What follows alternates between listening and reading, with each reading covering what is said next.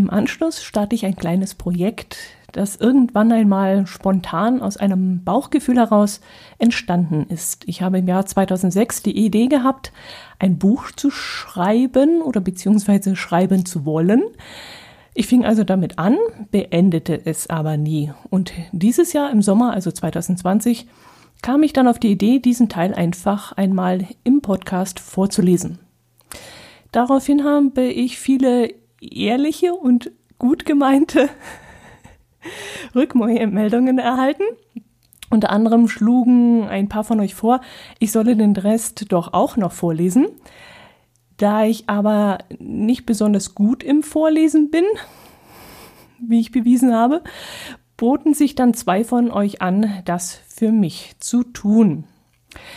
Ich habe die 106 Seiten, die ich damals geschrieben habe, nun in circa 18 bis 20 Seitenschritten aufgeteilt und die ersten vier Abschnitte werden jetzt der Reihe nach vorgelesen.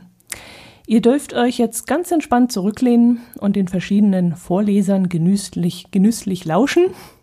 Wer diese Menschen sind, die ihr jetzt hören werdet, verrate ich euch noch nicht. Genießt einfach diesen besonderen Flow, der durch die verschiedenen Stimmen entsteht. Viel Spaß beim Hören. Die Hörmupfel.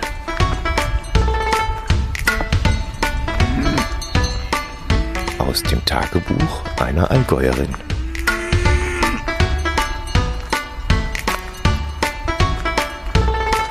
Der Podcast aus dem Allgäu.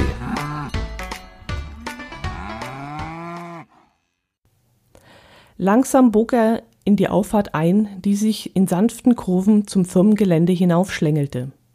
Übervorsichtig steuerte er seinen fabrikneuen Wagen über die Rampen, die den Verkehr auf 30 Stundenkilometer hinunterbremsen sollten.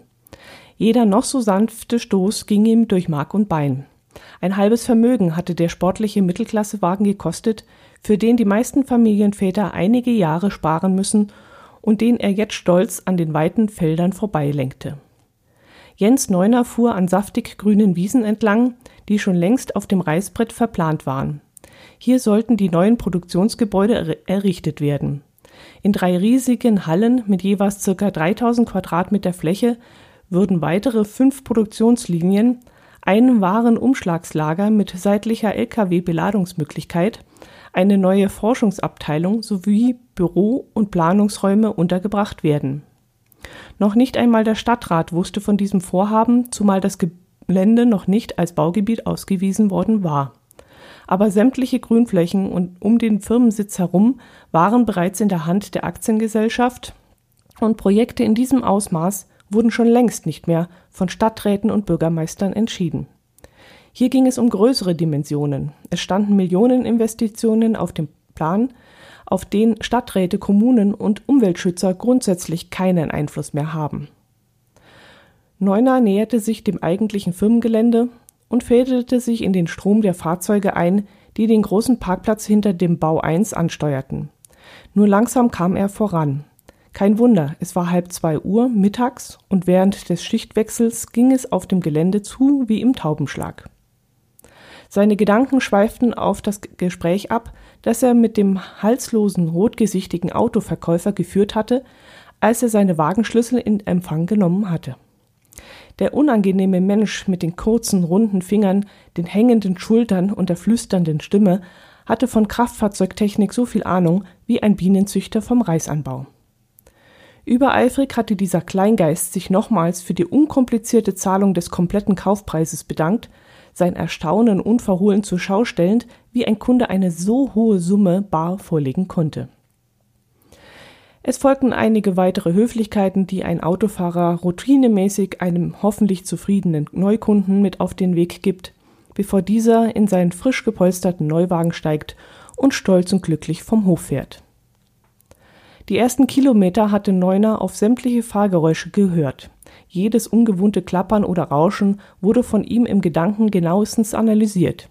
Jederzeit bereit, sofort umzudrehen und dem Halsabschneider die Leviten zu lesen, falls irgendein Problem am Auto auftauchen würde. Immerhin hatte er ein halbes Jahr auf den Prachtwagen gewartet. So lang war üblicherweise die Lieferzeit für dieses beliebte Modell. Da hatte es auch nichts genützt, dass er bei einem großen Autoteilezulieferer arbeitete. Der Wagen wurde auf Bestellung produziert, wurde sozusagen maßgeschneidert. Über seine Kundennummer hatte er sich zu jeder Tageszeit im Internet darüber informieren können, in welchem Produktionsstadium sich sein Auto gerade befand. Einen Spaß, den er sich anfangs vier bis fünfmal am Tag erlaubte, so lange bis seine Kollegen ihm drohten, ihn für verrückt erklären zu lassen. Um sich nicht länger den Spott der anderen auszusetzen, lockte er sich danach nur noch einmal täglich ein, meist spät abends, wenn das Büro fast leer war. Hier konnte er die kodierte Seriennummer sämtlicher verbauter Teile abrufen und so ihren Herstellungsort und sogar die Produktionszeiten in Erfahrung bringen. Ein gläsernes Auto, murmelte er, im Gedanken an den gläsernen Menschen versunken, als er am Tor mit den Überwachungskameras vorbeifuhr und endlich den Parkplatz Nummer 1 erreichte. Er stellte seinen Pkw mit ausreichend Sicherheitsabstand zum nächsten Fahrzeug ab und äugte misstrauisch zu der Rostlaube hinüber, die sich soeben auf der Beifahrerseite seines Wagens stellte. Ein Lehrling, vermutlich aus der Fertigung, denn er trug das typische rote T-Shirt, öffnete die Fahrertür und stieg hastig aus. Hallo, grüßte der lange Kerl flapsig herüber. Ich bin spät dran. Und mit Blick auf Neuners Aktenkoffer, den dieser in diesem Moment aus dem Heck nahm, setzte er nach. Und Sie wohl auch, oder? Sonst würden Sie doch vorne am Tor stehen. Einer Antwort wurde Neuner mit einer lässigen Geste enthoben. Mit seinen langen, dünnen Gliedmaßen schlenkernd setzte sich der Typ im roten T-Shirt in Bewegung. Jens Neuner seufzte und erinnerte sich an seine Zeit als Lehrling zurück. Er war damals ein zurückhaltender, scheuer Jugendlicher, der seinen Kollegen und Vorgesetzten mit Respekt begegnete. Nur mit Respekt und Achtung, so hatte es ihm sein Vater beigebracht, konnte man es zu etwas bringen. Heute war Jens Neuner Projektplaner in einem großen Unternehmen und bei seinen Kollegen sehr beliebt. Vor allem die weiblichen Kolleginnen brachten ihm viel Sympathie entgegen, was wohl eher an seinem markant männlichen Aussehen, seiner sportlichen Figur und dem natürlichen Charme lag. Dass er nach seiner Lehre eine weiterführende Schule besucht hatte, sein Abitur nachgeholt und Ingenieurbau studiert hatte, ließ ihn zusätzlich attraktiv werden. Frauen standen nun mal auf, auf erfolgreiche, zielstrebige Männer. Er schlug den Weg zum Haupttor ein, als er etwa 50 Meter vor sich das weiße, wallende Kleid einer bekannten Gestalt sah. Bevor er überhaupt reagieren konnte, drehte sich die Person um und sah ihn direkt an. Jens, rief sie zu ihm herüber, Jens, das ist ja prima, dass ich dich hier treffe. Dann brauche ich nicht in dein Büro zu kommen. Neuner zwang sich zu einem höflichen Lächeln. Jana, schön dich zu sehen. Ein schönes Wochenende gehabt? Na klar, das Wetter war herrlich und wir waren doch mit den Rädern unterwegs. Du hättest wirklich mitkommen sollen. Etwas beschämt verzog Neuner das Gesicht. Schon so oft hatte er Janas Einladungen ausgeschlagen. Doch auf kollegiale Gemeinsamkeiten im Allgemeinen und sonntägliche Fahrradtouren im Besonderen hatte er nun mal weiß Gott keine Lust. Zumal ihm immer noch die Gerüchte im Nacken saßen, die vor einem halben Jahr hartnäckig die Runde machten. Damals wurde er immer wieder darauf angesprochen, ob es Jana nun endlich geschafft hätte, ihn, den 37-jährigen Ingenieur, an die Angel zu bekommen. Ach, weißt du, die Arbeit. Ja, sie wusste Bescheid. Das sah man ihrem Gesicht in diesem Moment nur allzu deutlich an. Ein leichter Schimmer machte sich in ihren Augen breit, bevor sie sich besann und scherzend erwiderte Du alter Freak, hast du etwa bei diesem Wetter vor dem Computer gesessen? Und mit einem triumphierenden Lächeln Übrigens habe ich die Daten erfasst, um die du mich gebeten hast. Hier. Sie nahm eine Plastikhülle aus ihrer Handtasche und gab sie ihm. Ich habe dir diesmal gleich eine Blu-ray gebrannt. Ich hoffe, dein PC kann Blu-ray lesen? Äh, ja, danke dir. Ach, Neuner grabte ebenfalls nach einer Hülle. Das ist das Spiel, das ich Simon versprochen habe. Ich habe es am Samstag im Fachmarkt entdeckt. Oh, prima. Das wäre aber nicht nötig gewesen. Und etwas beschämt fügte sie hinzu, wie soll ich dem Jungen denn erklären, dass er schon wieder ein Geschenk von dir bekommt? So ganz ohne Grund. Die Worte lagen einen Moment lang unangenehm in der Luft, bevor Neuner eine hastige Erklärung abgeben konnte. Sag ihm doch einfach, dass seine Mutter die zuverlässigste Kollegin ist, die man haben kann, und er sich einfach darüber freuen soll, das neueste Computerspiel zu haben, das es auf dem Markt gibt. Janas Sohn Simon war zehn Jahre alt und sozusagen ein Unfall. Im Alter von 18 Jahren hatte sich Jana mit einem Bassisten einer Band eingelassen. Der Typ glaubte an die große Musikerkarriere und tingelte mit seiner durchschnittlich begabten Gruppe durch die Lande. Jana hatte ihn seit damals nicht mehr gesehen und außer seinem Vornamen wusste sie auch nichts von ihm. Simon hatte seinen Vater deshalb auch nie kennengelernt. Jana behauptete, ihr Junge habe leider viel von seinem Vater geerbt, die dunklen Haare zum Beispiel und die, das fahrige Wesen. Beide waren am Tor angekommen und Neuner nutzte die Gelegenheit, das Thema zu wechseln. Ich möchte dir noch für den Tipp mit den Autoreifen danken. Der Händler, zu dem du mich geschickt hast, ist Gold wert. Das freut mich. Läuft deine Kiste denn noch? Oder haben sich schon die ersten Kinderkrankheiten bemerkbar gemacht? Sie lächelte ihn verschmitzt an. Alles perfekt. Das wird das erste Auto sein, das ohne Kinderkrankheiten zur Welt gekommen ist. Er freute sich, dass sich die Unterhaltung in einen lässigen Plauderton gewandelt hatte. Als sie das Drehkreuz am Eingang des Firmengeländes passiert hatten, zog Jana an Jens Ärmel.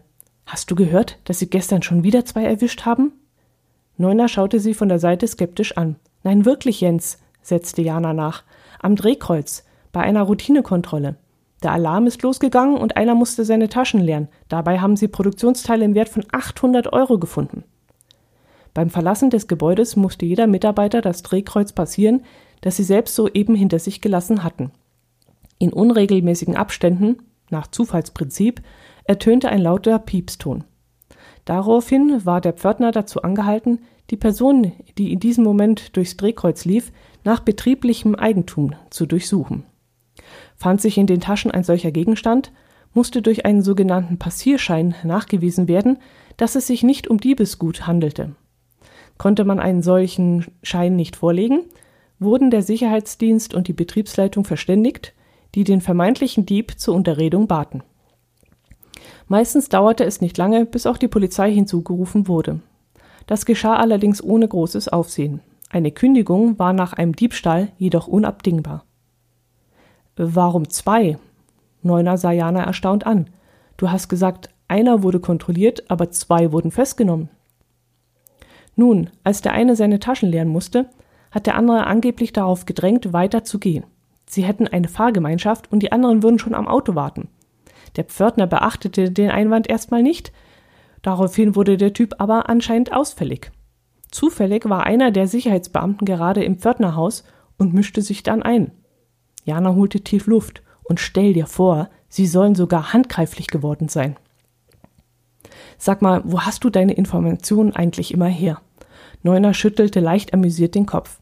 Hört man so etwas beim Kaffeeklatsch im Aufenthaltsraum? Jana warf ihr schulterlanges, glattes Haar schwungvoll zurück und tat beleidigt. Solche Geschichten saugt sich keiner aus den Fingern, und mit einem triumphierenden Lächeln auf den Lippen platzte sie heraus. Außerdem weiß ich noch etwas. Der Kirchner soll angeblich erpresst werden. Neuner blieb abrupt stehen. Ja! Jana nickte hastig, wobei ihr eine kleine Strähne ins Gesicht fiel. Der Kirchner aus deiner Abteilung. Man sagt, es stecken Frauengeschichten dahinter, aber das glaube ich nicht, ehrlich gesagt. In seinem Alter doch nicht. Jana, Jana! Ein lauter Ruf unterbrach das Gespräch und ließ Neuner etwas Zeit, das Gehörte zu verarbeiten. Andreas Kirchner sollte erpresst werden, der alte Kirchner, der in wenigen Monaten in den Ruhestand verabschiedet werden sollte, der Bastler, der sein Leben lang lieber in der Fertigung Maschinen reparierte, als neue zu entwerfen, so wie es seine Aufgabe als Planer gewesen wäre. Kirchners Steckenpferd waren Modelleisenbahnen. In seinem Garten fuhr so ein Ding mit fünf Zoll Spurweite herum. Seine zwei Enkel, Zwillinge in Simons Alter, waren sein Ein und Alles. Kirchner hatte und wusste nichts, was erpressbar sein könnte. Oder doch? Hallo, Erde an Jens, bist du noch unter uns Lebenden? Jana stupste ihn ungeduldig an. Willst du Lisa nicht guten Tag sagen? Lisa Endres, blond, hübsch, langbeinig und Single aus Leidenschaft, sah Neuner belustigt an. Ich dachte, der Herr sei ein Gentleman der alten Schule und jetzt starrt er Löcher in die Luft und bekommt den Mund nicht auf. Äh, entschuldigt mich, Hastig stieß er die Tür zum Nebeneingang auf, vor dem sie zum Stehen gekommen waren, und stürmte davon. Was war das denn? Lisa sah Jana mit großen Augen an. Keine Ahnung, was den gebissen hat, erwiderte diese erstaunt. Na komm, den treffen wir bestimmt beim Kaffeeautomaten wieder. Jens Neuner war den kurzen Gang zum Durchlass hinuntergeeilt, hatte diesen mit Schwung aufgestoßen und war am besagten Kaffeeautomaten vorbeigestürmt. In wenigen Sätzen war er die Treppe hinaufgerannt und an sämtlichen Kollegen, die ebenfalls auf dem Weg zum jeweiligen Arbeitsplatz waren, achtlos vorbeigelaufen. Die guten Tagrufe hatte er nur durch ein kurzes Murmeln erwidert. Nun stand er vor dem großen gläsernen Raum, hinter dessen Scheiben die letzten Übergaben gemacht wurden. Die Frühschicht übergab die laufenden Aufträge und Anfragen an die Kollegen der Spätschicht. Diese wiederum erklärten kurz, was sie am Vortag erledigt hatten oder was noch bearbeitet werden musste. Neuner achtete nicht auf die anwesenden Männer und Frauen, sondern rannte zum Schreibtisch, den er mit Kirchner teilte. Der Platz war sauber aufgeräumt, was ungewöhnlich war, denn eigentlich hätte Neuner seine Arbeit übernehmen sollen. Einige Kollegen im Raum wurden nun auf ihn aufmerksam. Einer von ihnen klärte ihn kurz auf. Kirchner kommt heute nicht. Er ist krank gemeldet, angeblich Sommergrippe. Neuner nickte zerstreut. Wo sind seine laufenden Aufträge? War es ihm vom Laufen so heiß geworden oder war es in diesem Raum so stickig?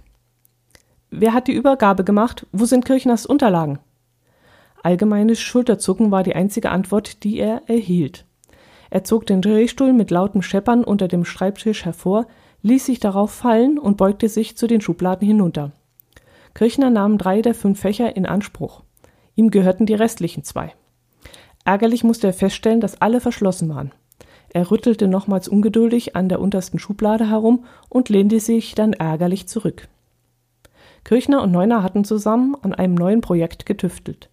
Neuner war daran die treibende Kraft, aber Kirchner, der alte Kirchner, der bald in Ruhestand gehen sollte und ein begnadeter Tüftler war, setzte Neuners Hirngespinste um. Die Pläne zu diesen Hirngespinsten lagen normalerweise in diesen Schubladen. Die Schlüssel dazu hatte Kirchner. Jens Neuner fasste gedanklich zusammen. Kirchner war wegen einer angeblichen Sommergrippe nicht zur Arbeit erschienen. Jana hatte ihm erzählt, dass Kirchner erpresst wurde. In einer verschlossenen Schublade lagen wichtige Dokumente. Neuner dachte krampfhaft nach. Sein Blick fiel auf seinen Schlüsselbund, den er beim Hereinkommen achtlos auf den Schreibtisch geworfen hatte. Er griff danach und schloss seine unterste Schublade auf, die genau über der von Kirchner lag. Er warf einen Blick in die Runde, ob jemand von ihm Notiz nahm, und kniete sich vor dem Schreibtisch nieder. Seine Hände tasteten an den Seitenschienen der Schublade entlang. Er erfühlte an beiden Seiten die kleinen Hartplastikröllchen, die das Fach in der Führung hielten. Mit leichtem Druck schob er sie zurück und hebelte die Lade aus der Verankerung. Vorsichtig zog er den Behälter aus dem Schränkchen und setzte ihn auf dem Sitz des Drehstuhls ab. Er musste sich etwas hinunterbeugen, um ins Innere des Schrankes schauen zu können, in dem nun der Inhalt der obersten Schublade Kirchners zu sehen war. Obenauf lag ein Stapel Papiere, den er in die Hand nahm und hastig durchblätterte. Der aktuelle Kantinenspeiseplan, ein paar E-Mails, die direkt an Kirchner gesendet worden waren und allem Anschein nach belanglose Dinge enthielten. Eine Kinderzeichnung, wahrscheinlich von einem seiner Enkel, und eine Broschüre über Modelleisenbahnzubehör. Neuner stöhnte enttäuscht auf und zog somit ein paar neugierige Blicke auf sich. Einer der Kollegen machte Anstalten, auf ihn zuzukommen. Neuner nahm seine Schublade vom Stuhl und stellte sie auf den Schreibtisch. Ach, er lachte lauter auf als beabsichtigt und fuhr mit der Hand fahrig durch die Luft. Wird Zeit, dass ich mal wieder meinen Saustall aufräume. Allgemeines Gelächter und ein paar witzig gemeinte Kommentare waren die Antwort. Der Kollege, der sich in seine Richtung bewegt hatte, bog lachend Richtung Kopierer ab. Neuner schloss kurz die Augen und zwang, zwang sich ruhig zu bleiben. Nur nicht durchdrehen, Junge, sagte er sich und beugte sich wieder zur Kirchners Schublade hinunter. Eine Kaffeetasse ohne Henkel, zwei Schachteln voll Teebeutel, eine Packung Papiertaschentücher, ein kleines Frischhaltedöschen mit Zucker und eine alte Zigarrenholzschachtel waren zu sehen. Er nahm die Schachtel heraus und öffnete sie. Außer ein paar Kugelschreiberminen, ein Stück kariertes Papier mit einer Telefonnummer, ein zerschlissenes Geodreieck und ein paar Büroklammern war nichts Wichtiges darin verstaut. Neuner legte das Kästchen zurück und zog an Kirchners oberste Schublade. Sie bewegte sich keinen Millimeter. Er kniete nieder und griff auch hier nach den beiden Plastikrollen an der Seitenschiene, doch leider funktionierte der Trick diesmal nicht. Das Fach war im Schloss arretiert und gab keinen Deut nach. Kann ich helfen? Neuner zuckte zusammen. Neben ihm stand Alfred Bogner, der Planungsleiter seiner Abteilung. Sein Chef, um genau zu sein. Ähm, nein, ich. Er suchte nach Worten. Er hat einen Saustall, schallte es vom Kopierer herüber und das ganze Büro lachte. Ja, ähm, guten Tag erst einmal. Der kurze Augenblick reichte Neuner, um seine Fassung zurückzugewinnen. Ich räume auf. Bei Kirchner? Alfred Bogner zeigte auf Kirchners Schublade, deren Inhalt aus Bogners Blickwinkel deutlich zu sehen war. Nein, ich habe mein Schubfach aufgeräumt. Neuner deutete auf den Behälter, der auf dem Tisch stand. So geht es einfacher. Wenn das Schubfach auf dem Tisch steht, habe ich mehr Licht. Aber Kirchner sollte in seiner Lade mal Staub wischen. Mir kam ganz schön viel Dreck entgegen. Lächelnd richtete er sich aus seiner knienden Position auf. Aber das wird er sicher machen, wenn er wiederkommt. Er ist krank, habe ich gehört. Die indirekte Frage schien den Planungsleiter in Verlegenheit zu bringen. Ja, krank, eine Angina, so etwas kann sich hinziehen. Oh je, eine Angina hatte er. Ich habe angenommen, es wäre nur eine harmlose Sommergrippe. Nun, dann wird man ihn gar nicht besuchen können. Äh, oder?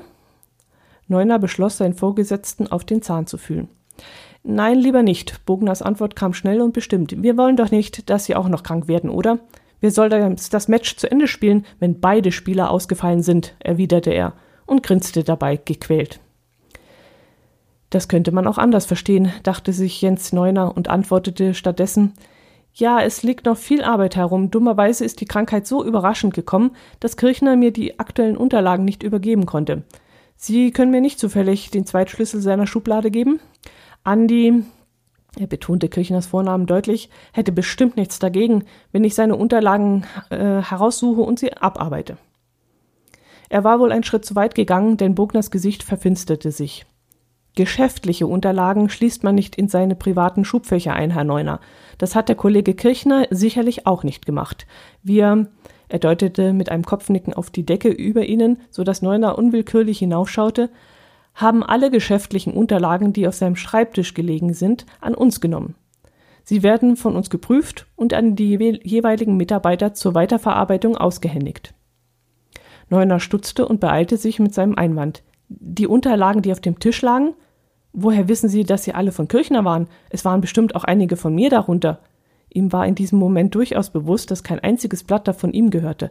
Er ließ nie etwas Schriftliches herumliegen. Für einen Moment sah es so aus, als ob er sein Ziel erreicht hätte und Bogner seinen Fehler zugeben müsste. Doch der Planungsleiter war nur kurz irritiert. Nein, Herr Neuner, die Unterlagen waren eindeutig nicht von Ihnen. Sie waren alle handschriftlich und wir wissen doch beide, dass Sie eine miserable Handschrift haben. Lassen Sie sich eigentlich immer noch alles von Ihrer, er räusperte sich suffisant, Privatsekretärin Frau Silberbauer abtippen und PC-gerecht abspeichern? Bogner spielte damit auf Jagna an, die immer wieder einmal Neuners Korrespondenz abtippte. Entwicklungsnotizen, Planungsberichte, Anträge, alles musste Jana für ihn ins Reine bringen. Er war der kreative Kopf, der Entwickler, der seine Ideen in fahrigen Handschrift auf liniertem Papier niederschrieb, dabei aber keine einzige Linie einhielt, sondern kreuz und quer seine Gedanken aufs Blatt schmiss. Bogner sah, dass Neuner nichts erwidern konnte und klopfte ihn leicht triumphierend auf die Schulter. Nun, dann will ich Sie nicht weiter aufhalten. Sie wissen doch, Ordnung ist das halbe Leben. Lächelnd ließ er Neuner stehen. Langsam verschwand die Sonne auf der anderen Seite des Sees im rötlich schimmernden Dunst. Eine runde rote Scheibe, die sich wabernd in einem Meer von Feuchtigkeit aufzulösen schien. Man konnte förmlich spüren, wie die Sonne nach und nach ihre Kraft verlor und sehen, wie sie ihre Lichtstrahlen langsam zu sich heranzog, um der Dunkelheit das Feld zu überlassen. Der Mann stand im Garten seines Hauses über dem See und genoss diesen Anblick. Seit Minuten stand er hier und betrachtete die feinen Farbnuancen der untergehenden Sonne. In ihrer ganzen Wellenlänge breitete sich die rote Masse vor ihm aus. Feine orange-rote Streifen wechselten sich mit blutroten, rubinroten, tief- und weinroten, mit zinnoberroten und drachenblutroten Linien ab, die fließend ineinander übergingen. Man sollte diesen Anblick festhalten, dachte er. Aber eine Digitalkamera würde dieses Bild nur verfälschen. Er bedauerte es in diesem Moment nicht malen zu können. Wenn er es könnte, würde er diesen Anblick in kräftigen Farben festhalten, so wie es Gauguin getan hätte.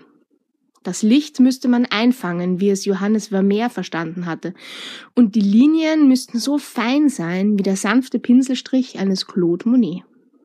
Romantischer Dussel, schimpfte er innerlich. Stehst hier und sinnst einer künstlerischen Ader nach, die du gar nicht besitzt. Er wandte sich von diesem Naturschauspiel ab und sah sich in seinem Garten um. Der Gärtner hatte heute für Ordnung gesorgt. Gestern Abend war ein Hagelschauer über diesen Teil des Sees niedergegangen, wie es für diese Jahreszeit und für diese Gegend nicht unüblich war. Die Olivenbäume und die Oleandersträuche hatten etwas gelitten. Außerdem waren ein paar Terrakotta-Vasen, die auf der Terrasse gestanden hatten, von den großen Hagelkörnern zerschlagen worden. Paolo, der Gärtner, hatte sich heute darum gekümmert, indem er kaputte Äste abgeschnitten, Laub eingesammelt und die zerstörten Töpfe durch neue ersetzt hatte. Er schaute am Haus empor und erinnerte sich, dass er Paolo noch fragen musste, ob alle Dachziegel unversehrt geblieben waren. Vor wenigen Monaten hatte er diese kleine Villa oberhalb des Sees gekauft und in Windeseile renovieren lassen. Danach war er nur sporadisch anwesend gewesen, doch das sollte sich, falls alles gut ging, in Zukunft ändern. Eigentlich hatte er sich einen kleinen Landsitz in der Toskana kaufen wollen, irgendwo in der Nähe von Siena, auf einem Grundstück mit eigener Quelle. Ein eigener Brunnen, so hatte er gehört, wäre in der hügeligen Landschaft der Toskana unabdingbar. Doch leider wurde daraus nichts. Er musste von Deutschland aus erreichbar sein. Das war Bedingung gewesen. Und hier nur wenige Kilometer von Verona und somit viereinhalb Autostunden von der deutschen Grenze entfernt, war er immer abrufbar. Immer. Er seufzte. Auch heute erwartete er einen Anruf, weshalb er das schnurlose Telefon mit in den Garten genommen hatte. Er stieg die zwei Stufen auf seine Holzveranda hinauf und nahm das Telefon vom schweren Teakholztisch. Das Display zeigte keinen entgangenen Anruf an. Er überlegte gerade, ob er ausnahmsweise den Kontakt herstellen sollte, als Paolo um die Hausecke bog. Signore Zio, wir gehen jetzt, Vero? Oder brauchen Sie noch etwas? Wir, das waren der Gärtner und seine Frau Maria, die im Haus mehrmals wöchentlich für Ordnung sorgte. Beide sprachen hervorragend Deutsch. Ihre Kinder hatten diese Sprache sogar studiert. Signore Zio, das war er. Die Enkelkinder des Gärtner-Ehepaars hatten ihn bei der ersten Begegnung sofort Zio, also Onkel, genannt. Als Paolo sie rügte, den feinen Herrn nicht einfach Zio zu nennen, sagten sie fortan Signore Zio, was schließlich geblieben war. Sogar der Postbote nannte ihn so, obwohl dieser natürlich seinen richtigen Namen wusste. Ihm konnte es nur recht sein. Je weniger Menschen seinen Namen kannten, desto unauffälliger konnte er sich bewegen. Da viele Deutsche in der Gegend wohnten und die Gegend auch touristisch sehr gut frequentiert war, fiel ein alleinstehender Herr gar nicht auf. Die Italiener hatten sich schon daran gewöhnt, dass viele Deutsche den See als Altersruhesitz in Anspruch nahmen und lebten mit ihnen und durch sie. So auch Paolo und Maria, die ihr Geld bei Signore Zio verdienten. Nein, Paolo, ich danke Ihnen. Er legte das Telefon wieder an seinen Platz. Der Garten sieht hervorragend aus. Es scheinen durch den Hagelschlag keine größeren Schäden entstanden zu sein. Wie sieht es auf dem Dach aus? Va bene, Signore, es ist nichts beschädigt worden. Gut, dann gehen Sie jetzt ruhig. Ich wünsche Ihnen einen schönen Abend. Grazie, Signore Zio. Paolo blieb stehen. Gibt es noch etwas? Er sah seinen Gärtner fragend an. Meine Frau möchte wissen, wie lange Sie diesmal bleiben. Signore Zio drehte sich zum Gartentisch um, auf dem noch immer das Telefon lag. Das weiß ich nicht, Paolo, lautete seine Antwort. Nachdem Neuner seine Schublade wieder im Schränkchen des Schreibtisches eingehängt hatte, beschloss er in die Forschungsabteilung hinüberzugehen. Die anwesenden Kollegen, die Zeugen der Auseinandersetzung zwischen ihm und dem Planungsleiter Alfred Bogner geworden waren, sollten nicht sehen, wie ihn die Angelegenheit aufgewühlt hatte.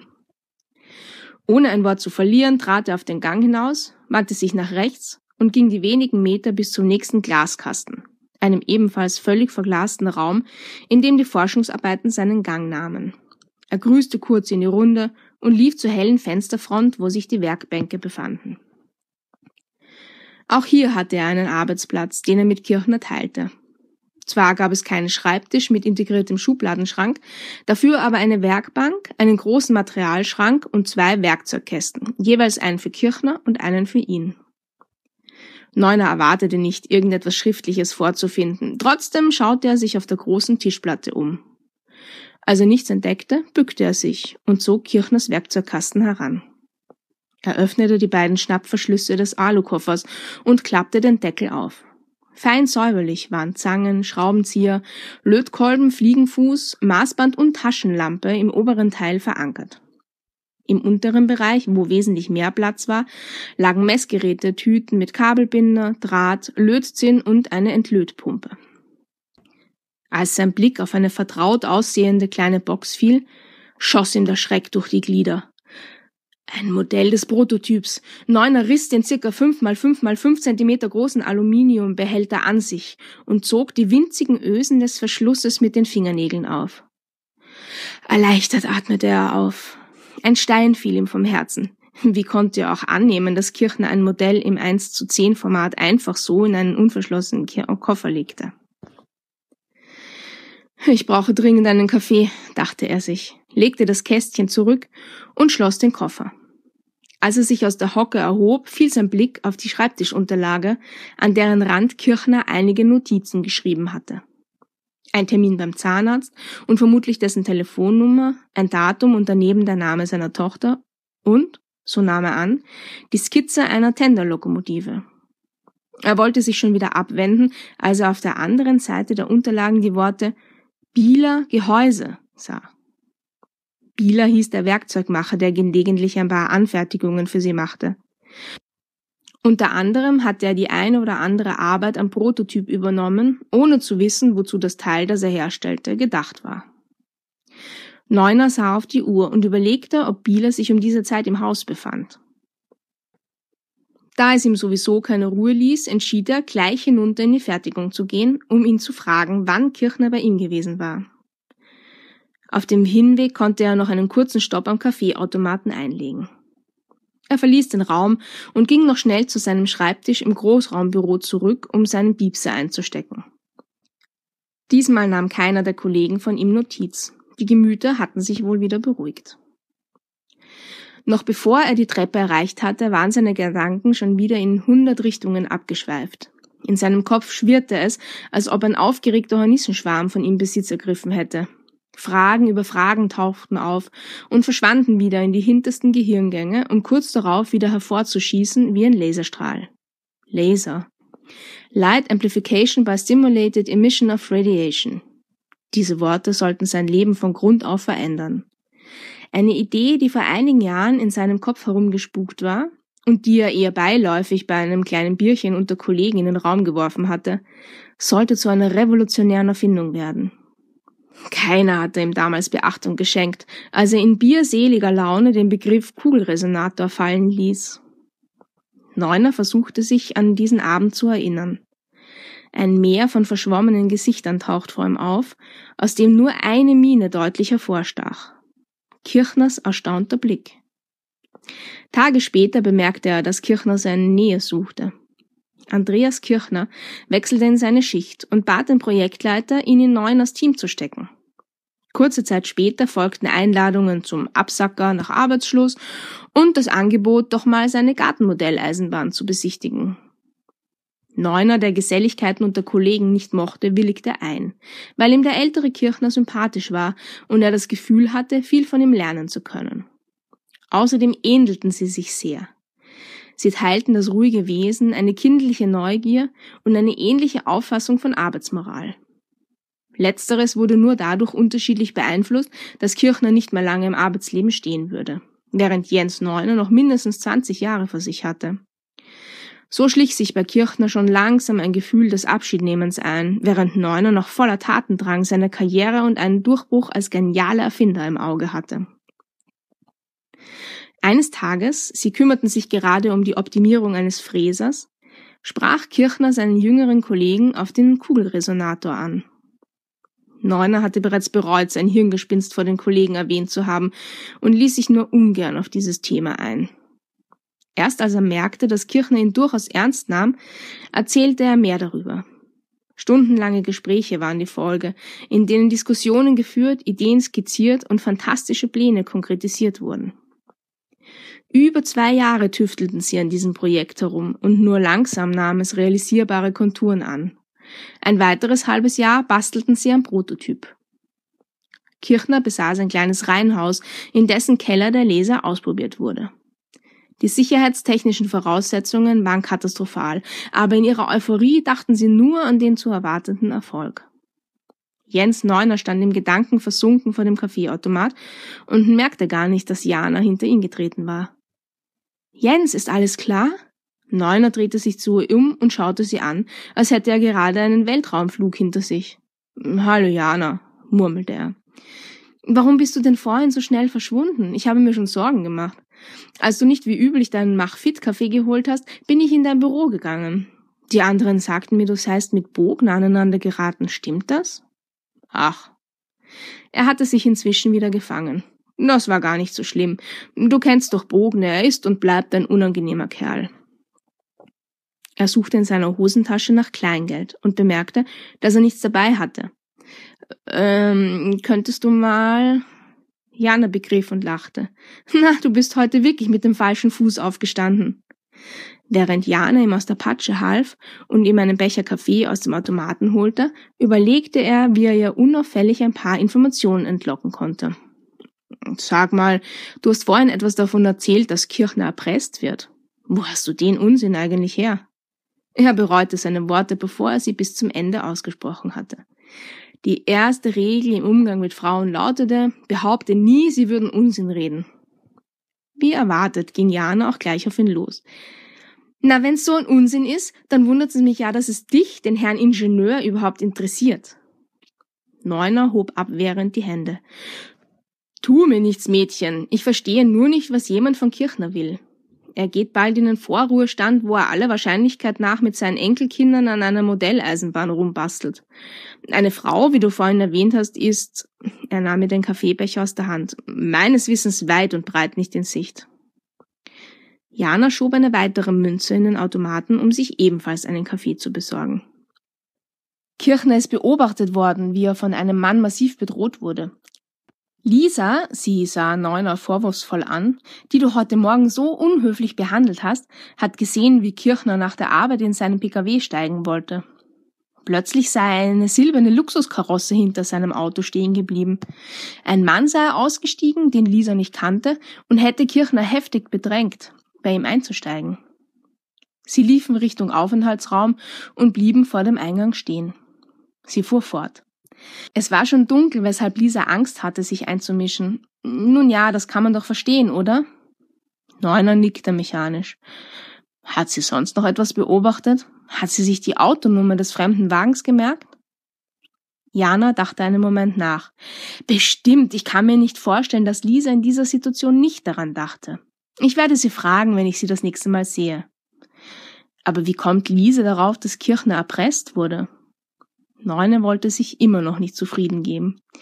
Sie hat gehört, wie der fremde Mann zu Kirchner sagte, ich muss mit Ihnen reden, Sie haben sich nicht an unsere Abmachung gehalten. Außerdem war Kirchner letzte Woche bei Bieler in der Fertigung. Dort klingelte Kirchners Telefon und Bieler hat das Gespräch zufällig gehört. Kirchner soll gesagt haben, setzen Sie mich nicht unter Druck, das mag ich nicht. Und hätte dann wütend aufgelegt. Bei dem Namen Bieler zog sich Neuners Magen schmerzhaft zusammen. Woher weißt du das mit dem Bieler? Hat das auch Lisa erzählt? Ja, antwortete Jana.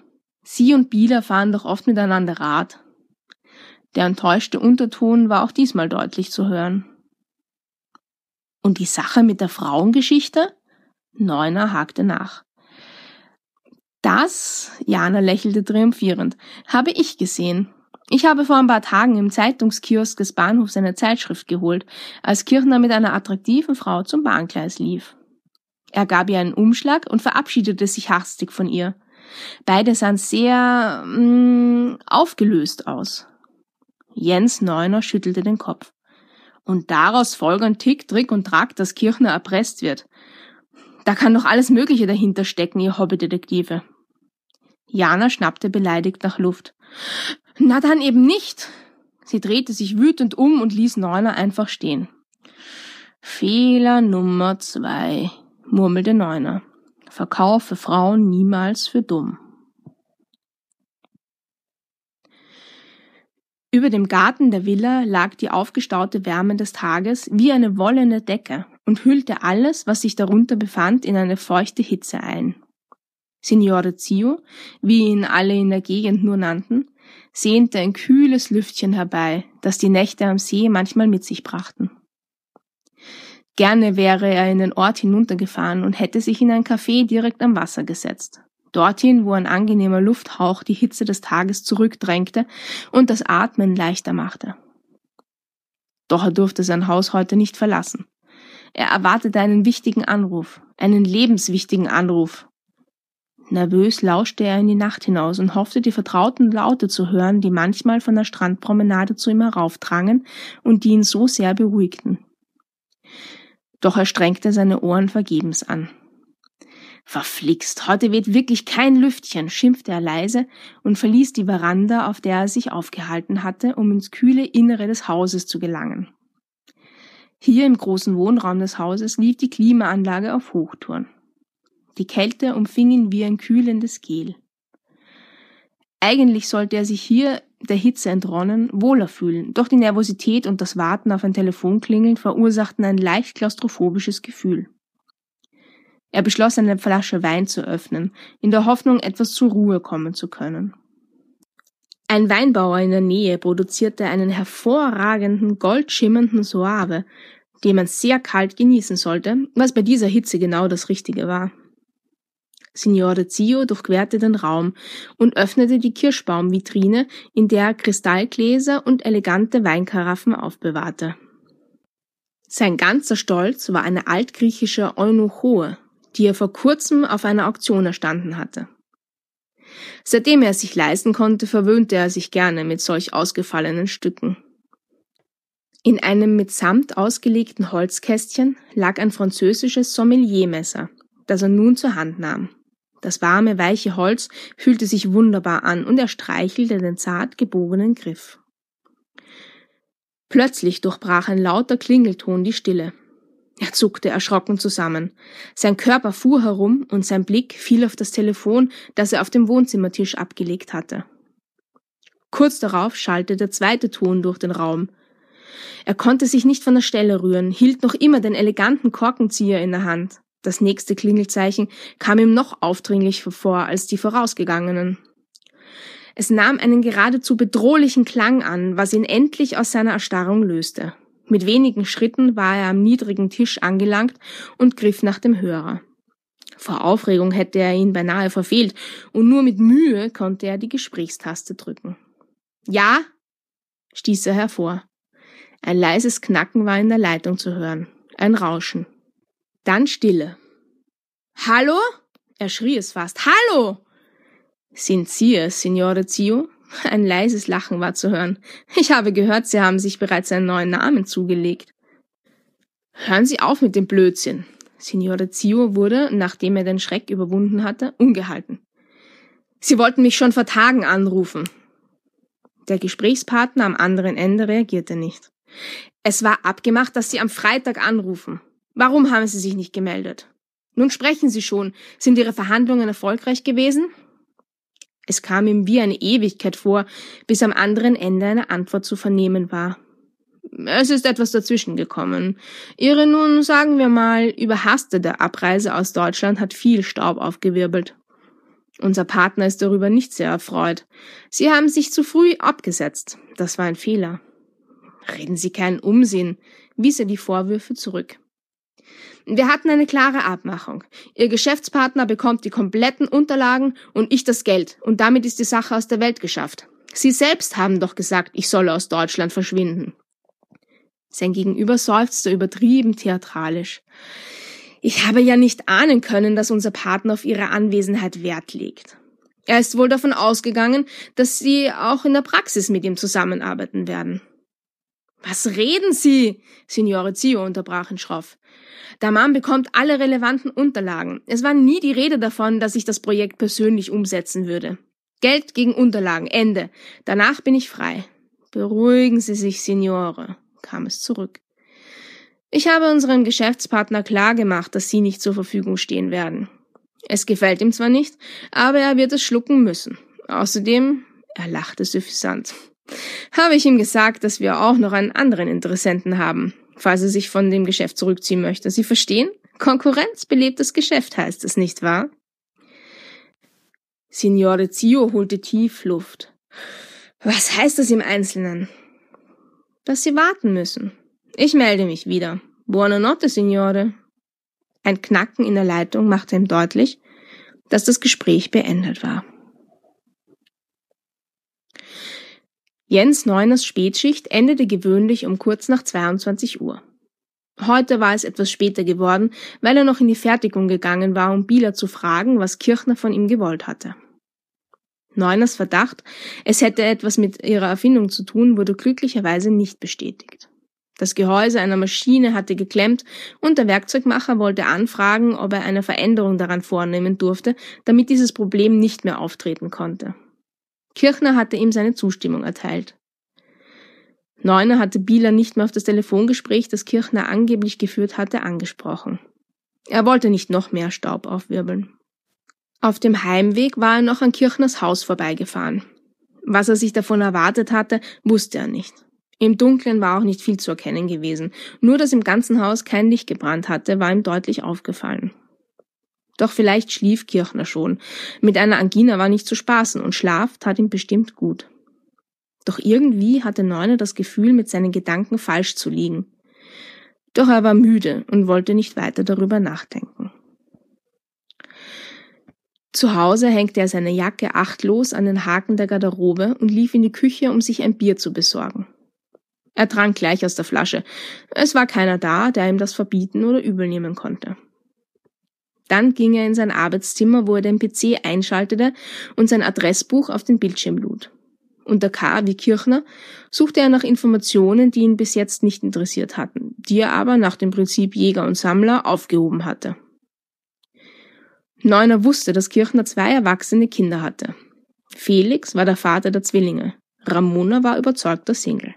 Leider hatte Neuner die Adressen der beiden nicht gespeichert, aber das herauszufinden sollte nicht schwer sein. Beide trugen schließlich den Namen ihres Vaters.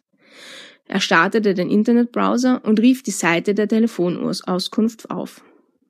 Nach einigen Sekunden hatte er ein knappes Dutzend mit dem Namen Felix Kirchner gefunden. Zwei davon lebten in der Gegend. Einer war als Ingenieur eingetragen, was der Gesuchte mit hundertprozentiger Sicherheit nicht war. Felix Kirchner, Sohn von Andreas Kirchner, war alles andere als ein Musterknabe. So hatte er das Maschinenbaustudium abgebrochen, hatte getrunken, den Führerschein verloren und war trotzdem mit dem Auto in eine Verkehrskontrolle geraten. Als man ihm auch noch Missbrauch gegen das Betäubungsmittelgesetz nachweisen konnte, war der Führerschein für eine sehr lange Zeit weg. Er fand keine Arbeit und ließ sich von Vater und Schwester aushalten. Irgendwann wurde es dem Vater zu bunt und er besorgte seinem Sohn einen soliden Arbeitsplatz. Mit seinen guten Verbindungen war das kein Problem.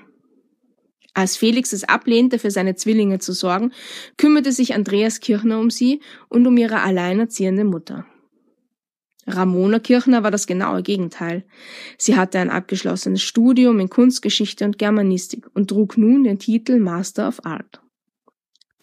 Sie arbeitete bei einem international erfolgreichen Auktionshaus und reiste in dessen Auftrag quer durch alle Kontinente.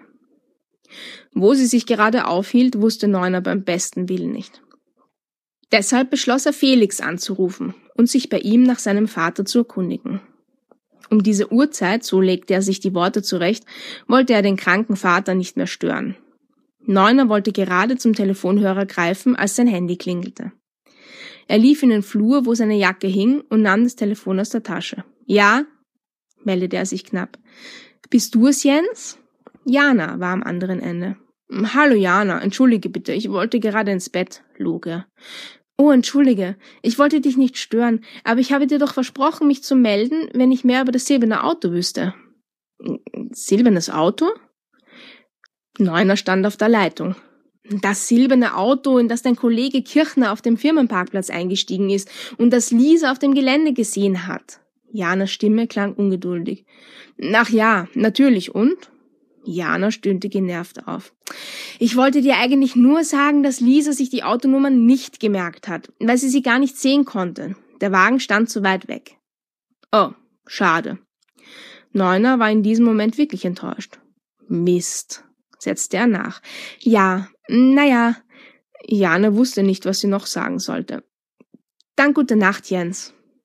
Gute Nacht, Jana, und danke. Gern geschehen. Sie legten beide gleichzeitig auf. Neuner ging zum Festnetzanschluss und wählte Felix Kirchners Nummer. Mit einem Seitenblick zur Wanduhr erkannte er, dass es wirklich schon spät war, aber das war ihm egal. Männer wie Felix waren Nachtmenschen. Es klingelte sehr lange, bis schließlich der Anrufbeantworter das Gespräch entgegennahm. Nach dem Ansagetext überlegte Neuner einen Moment, ob er eine Nachricht hinterlassen sollte, entschied sich jedoch dagegen. Er würde es morgen früh noch einmal probieren. Am nächsten Morgen stand Neuner früh auf. Er hatte schlecht geschlafen, weil ihm seltsame Bilder durch den Kopf gegangen waren. Kirchner, der in Blut überströmt in einem Unfallwagen lag. Kirchner, der von einer Bande jugendlicher Bassisten krankenhausreif geschlagen wurde. Kirchner, wie er mit dem Kugelresonator Fußball spielte und in die Luft flog. Nachdem er geduscht, gefrühstückt und sich angezogen hatte, rief er nochmals bei Felix Kirchner an. Doch leider schaltete sich auch diesmal nur der Anrufbeantworter ein. Er beschloss sofort zu Kirchners Haus zu fahren. Bevor er seinen Kollegen nicht gesehen hatte, würde er keine Ruhe haben. Er lief in die Tiefgarage runter, stieg in sein Auto und öffnete das elektrische Garagentor mit der Fernbedienung.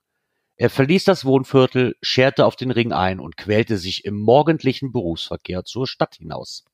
Vor Kirchners Reihenhaus fand er keine Parklücke, weshalb er ungefähr 200 Meter weiter auf dem Parkplatz einer Arztpraxis stehen blieb. Schuldbewusst blickte er zu den Praxisräumen hinauf, ob ihn jemand dabei beobachtet, wie er die Straße hinunterlief. Auf dem Weg zur Hausnummer 22 sah er sich die verschiedenen zweistöckigen Gebäude und die gepflegten Vorgärten an. Auf den Straßenverkehr und die parkenden Autos achtete er nicht. Deshalb sah er den silbernen Luxuswagen auch nicht, der dort stand. Am Eingang des Grundstücks drückte er auf die Messingklingel unter Kirchners Namensschild. Darunter befand sich ein zweiter Name, den Neuner bereits kannte. Es war Frau Janke, die Dame, der das Reihen-Eckhaus gehörte. Neuner wartete eine ganze Weile, bevor er nochmals klingelte. Als immer noch niemand öffnete, schob er das Gartentürchen auf und ging den schmalen Fußweg entlang. An der Tür klingelte er ein weiteres Mal. Jetzt hörte er deutlich das Läuten im Inneren. Als immer noch niemand öffnete, beschloss er durchs Küchenfenster zu schauen, das rechts neben der Eingangstür lag. Er musste sich ein wenig strecken, um hineinsehen zu können. Plötzlich hörte er eine krächzende Stimme hinter sich. Hallo, was machen Sie da? Da ist niemand zu Hause. Neuner zuckte schuldbewusst zusammen und drehte sich um. Erleichtert erkannte er Frau Janke, die Nachbarin. Guten Tag, Frau Janke. Ich bin es, Jens Neuner, der Kollege von Herrn Kirchner. Er lächelte die kleine, etwa 80-jährige Frau an. Ach, Herr Neuner, ich dachte schon, er wäre wieder da. Da bin ich ja beruhigt, dass Sie es sind. Neuner runzelte die Stirn. Sie dachten, es sei wer wieder da? fragte er nach. Na, der Rotzlöffel. Der Sohn Felix Kirchner, antwortete sie. Unangebrachterweise musste Neuner lächeln. Rotzlöffel konnte man den fast 40-jährigen Felix Kirchner wohl nicht mehr nennen. Und warum finden Sie das beunruhigend, wenn der Sohn seinen Vater besucht? hakte er nach. Nun, weil er ein Nichtsnutz ist und weil er letzte Woche sehr heftig mit Herrn Kirchner gestritten hat. Da macht man sich doch Sorgen, wenn so ein Rüpel über seinen Vater herfällt, oder? Nun wurde Neuner hellhörig. Felix und Andreas Kirchner haben gestritten? Ja, Frau Janke stach mit dem Finger in die Luft. Und so laut, dass es die ganze Nachbarschaft gehört hat. Haben Sie zufällig vernommen, worüber Sie gestritten haben? Neuner sah die kleine Frau neugierig an. Na, ich denke wegen der Zwillinge. Darum ging es meistens, erwiderte sie und fügte hinzu, der alte Kirchner sagte, du bist schuld an dem Schlamassel. Du hast die Verantwortung zu übernehmen. Steh endlich dazu. Es wird Zeit. Und stieß seinen Sohn von der Tür weg. Die alte Frau war wohl der Meinung, genug gesagt zu haben. Sie drehte sich um und lief langsam Richtung Gartentürchen. Frau Janke, Neuner hielt sie auf. Wo ist denn nun Herrn Kirchner? Herr Andreas Kirchner, Ihr Nachbar, ist er vielleicht beim Arzt? Beim Arzt? Wie kommen Sie denn darauf? War er denn krank? Er sah doch völlig gesund aus. Sie schaute erstaunt zu ihm hinauf und fuhr fort. Er ist verreist. Er hat die Tageszeitung abbestellt und mir den Schlüssel für den Briefkasten gegeben. Er hat gesagt, er würde zwar keine Post erwarten, aber ich solle alles an seine Tochter schicken. Neuner konnte sich keinen Reim darauf machen. Können Sie mir Fräulein Kirchners Adresse und Telefonnummer geben? Es ist sehr wichtig. Herr Kirchner. Jens Neuner suchte nach einer plausiblen Erklärung. Hat noch ein paar Unterlagen, die ich in der Firma dringend brauche. Vielleicht erreiche ich ihn dort oder seine Tochter kann mir weiterhelfen. Ihm fiel ein Stein vom Herzen, als Frau Janke zustimmend nickte. Natürlich, kommen Sie mit. Als er endlich Frau Janke verließ, war es bereits Mittag. Die alte Dame bekam offensichtlich nicht oft Besuch, denn sie hatte jetzt Neuner nicht gehen lassen, ohne ihm Kaffee, Kuchen und hausgemachten Likör serviert zu haben. Dann musste er unbedingt von der selbstgemachten Marmelade probieren, von dem er auch gleich drei Gläser eingepackt bekam. Außerdem versorgte ihn Frau Janke mit vier Gläser saure Schnippelbohnen. In der Hoffnung, Neues über Andreas Kirchners Lebensumstände zu erfahren, war er sogar gerne geblieben. Leider erfuhr er nichts, was er nicht schon wusste. Neuner hatte Frau Janke nochmals darauf angesprochen, ob Kirchner krank ausgesehen habe. Sie war felsenfest davon überzeugt gewesen, dass ihr Nachbar einen sehr gesunden Eindruck gemacht hatte. Ein kranker Mann, so hatte sie erwidert, trägt keine schweren Koffer zum Auto. Ein kranker Mann würde sich von seiner Tochter abholen lassen, nicht wahr? Da hatte Neuner ihr zustimmen müssen. Er sah auf die Uhr und erschrak. Jetzt musste er sich aber beeilen, denn um 13.30 Uhr begann seine Schicht. Von der Firma aus wollte er Ramona Kirchner anrufen und sie bitten, ihren Vater ans Telefon zu holen. Er glaubte zwar nicht daran, dass Kirchner dort war, aber vielleicht irrte er sich auch. Auf direktem Weg fuhr er nach Hause, rannte in seine Wohnung in den dritten Stock hinauf und schloss die Tür auf. Ohne sich die Schuhe auszuziehen, ging er in die kleine Kammer neben der Küche. Dort zog er eine kleine Trittleiter hervor, stellte sie unter die Dachbodenöffnung und schob die Deckenplatte beiseite, die nur lose auf den Dachbalken aufgelegt war. Neuner tastete ins Innere und bekam eine etwa fünf Zentimeter dicke Sammelmappe zu greifen, die er aus dem Verschlag zog. Dabei wirbelte er Staub auf, Hustend und schimpfend verschloss er die Dachöffnung wieder, ließ die Leiter einfach stehen und beeilte sich wieder ins Auto zu kommen. Den Weg zur Arbeit legte er im Eiltempo zurück, wobei es in seinem Kofferraum gefährlich klimperte. Marmeladen und Schnibbelbohnengläser rollten bei rasanter Fahrt gefährlich hin und her. hoffentlich zerbrechen die Gläser nicht, dachte er. Das fehlt ihm gerade noch, dass er die Sauerei aus seinem fabrikneuen Wagen entfernen musste. Pünktlich auf die Minute stürzte er in sein Büro, ließ sich schnaufend auf seinen Stuhl fallen. Puh, stöhnte er. So ein Stress auf meine alten Tage vertrage ich nicht mehr. Dann sollten Sie überlegen, ob Sie an diesem Arbeitsplatz noch richtig sind, hörte er hinter sich sagen. Neuner drehte sich um und sah den Planungsleiter vor sich stehen. Tag, antwortete er gequält. Wie geht es Ihnen, Herr Bogner? Bogner ignorierte die Frage. Sie sind spät, Herr Neuner. Ich bin pünktlich, Herr Bogner, unterbrach Neuner ihn spitz. Der Planungsleiter blieb auf seine bekannt unangenehme Art freundlich. Ich wollte Ihnen nur mitteilen, dass Herr Kirchner länger krankgeschrieben ist. Er hat sich bei seinem Sohn einquartiert, wo er bestens gepflegt wird. Bei seinem Sohn? Neuner stutzte. Ja, Sie werden also die laufenden Projekte alleine bewältigen müssen. Halten Sie sich ran und verschwenden Sie keine Zeit. Neuner wollte etwas erwidern, entschied sich aber lieber den Mund zu halten. Er wollte seinen Vorgesetzten nicht unnötig reizen. Außerdem wunderte er sich über dessen Mitteilung. Kirchner würde ausgerechnet von seinem Sohn gepflegt werden? Neuner schaute Burgner nach und musste sich unwillkürlich schütteln. Der Planungsleiter war wirklich ein unangenehmer Typ. Sah man von seinem attraktiven Äußeren mal ab? Er war circa 1,87 groß, hatte glattes dunkles Haar und einen sonnenstudigebräunten Teng. War Burgner eher ein Antityp. Wenn er einen mit seinen stechenden Augen ansah, hatte man das Gefühl, minderwertig zu sein. Man glaubte in diesem Moment, Wogner würde über alles Wissen der Welt verfügen, dadurch weit über einem stehen. Wogner war ein Machtmensch, einer, der seine Ziele stur verfolgte und der es gewohnt war, dass andere sich ihm nicht in den Weg stellten. Mit dieser Art war er auch dorthin gelangt, wo er jetzt stand, und das Ende seiner Karriereleiter war nicht zu sehen. Neuner wartete, bis Bogner um die Ecke des Büros verschwunden war, vergewisserte sich, dass sich keiner im Büro aufhielt und öffnete die Sammelmappe. Er blätterte seine Notizen durch, überflog ein paar computergeschriebene Seiten, die Jana ihm abgetippt hatte, und nahm einige Skizzen heraus. Für einen Laien waren diese Zeichnungen schwer verständlich. Aus Kühlflüssigkeit, Lichtleiter und Spiegelwand wurde man vielleicht noch schlau, aber die wichtigsten Informationen hatte Neuner sicherheitshalber abgekürzt. Andächtig blieb sein Blick auf eine Zeichnung hängen. Seine Erfindung. Natürlich wusste er, dass Kirchner ebenso viel Anteil daran hatte. Aber er gönnte sich den kurzen Augenblick des Triumphes. Erstens war der wichtigste Bestandteil der Erfindung nach ihm benannt worden, nämlich Neuner Kristall. Und zweitens war Kirchner im Moment verschollen. Zwei gute Gründe, so schmunzelte er, von seiner Schöpfung zu sprechen. Er betrachtete die Konstruktion genauer und staunte wieder einmal, wie einfach und doch genial der Kugelresonator war. In einem würfelförmigen Gehäuse war eine Kugel eingelassen, die von Kühlflüssigkeit umgeben war. An einem Ende der Kugel drang ein Lichtleiter durch die Hülle. Die Innenwand der Kugel war fast vollständig verspiegelt. Dieser hochwertige Spiegel reflektierte 99,9 Prozent des einfallenden Lichts.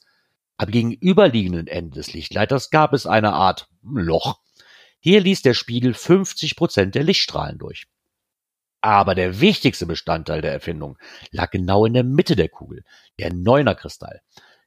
Jens Neuner schaltete seine Schreibtischlampe an und hielt das Blatt gegen das Licht.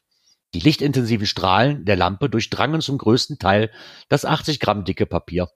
Er hielt das Blatt so, dass die Lichtquelle genau hinter dem Neunerkristall abgebildet wurde. Faszinierend schaute er in den Lichtpunkt und eine Welle der Ehrfurcht durchfuhr ihn. Er nahm den Arm wieder herunter und stellte die Schreibtischlampe so, dass sie ihn nicht blendete. Dann konzentrierte er sich wieder auf die Zeichnung in seiner Hand. Der Neuner-Kristall im Mittelpunkt der Kugel, in der Skizze nur mit NK abgekürzt, bestand aus einer Ansammlung von gezüchteten Atomen. Traf nun das Licht des Lichtleiters auf diesen Kristall, wurde die Energie der Atome erhöht. Ein Laserstrahl entstand. Aber nicht irgendein Laserstrahl. Die Kombination Kristall und gebogene Spiegelwand war so erstklassig gewählt, dass der Laserstrahl seine maximale Leistung auch dann erreichte, wenn die Eingangsleistung weit unter gängigem Maß lag. Das Licht, das ins Innere der Kugel gelenkt wurde, entsprach einem Diodenlichtbündel, was im Klartext hieß, dass man es hier mit der Energie einer einfachen 40 Watt Birne zu tun hatte.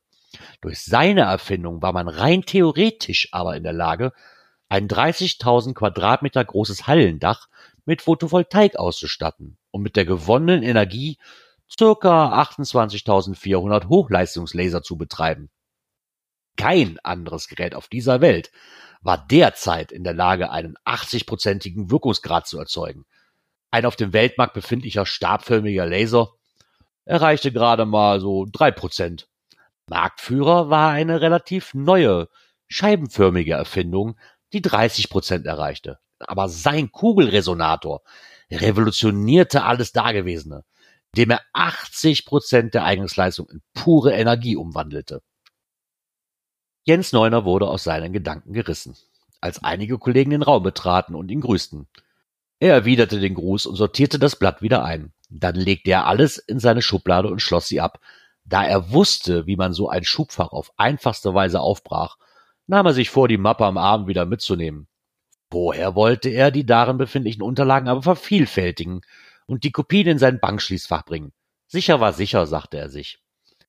Er nahm das Telefon aus der Ladestation und den Notizzettel zur Hand, auf dem er Ramona Kirchners Telefonnummer vermerkt hatte. Dann wählte er ihre Nummer. Bereits nach dem zweiten Klingelton bemerkte er einen Knacken in der Leitung.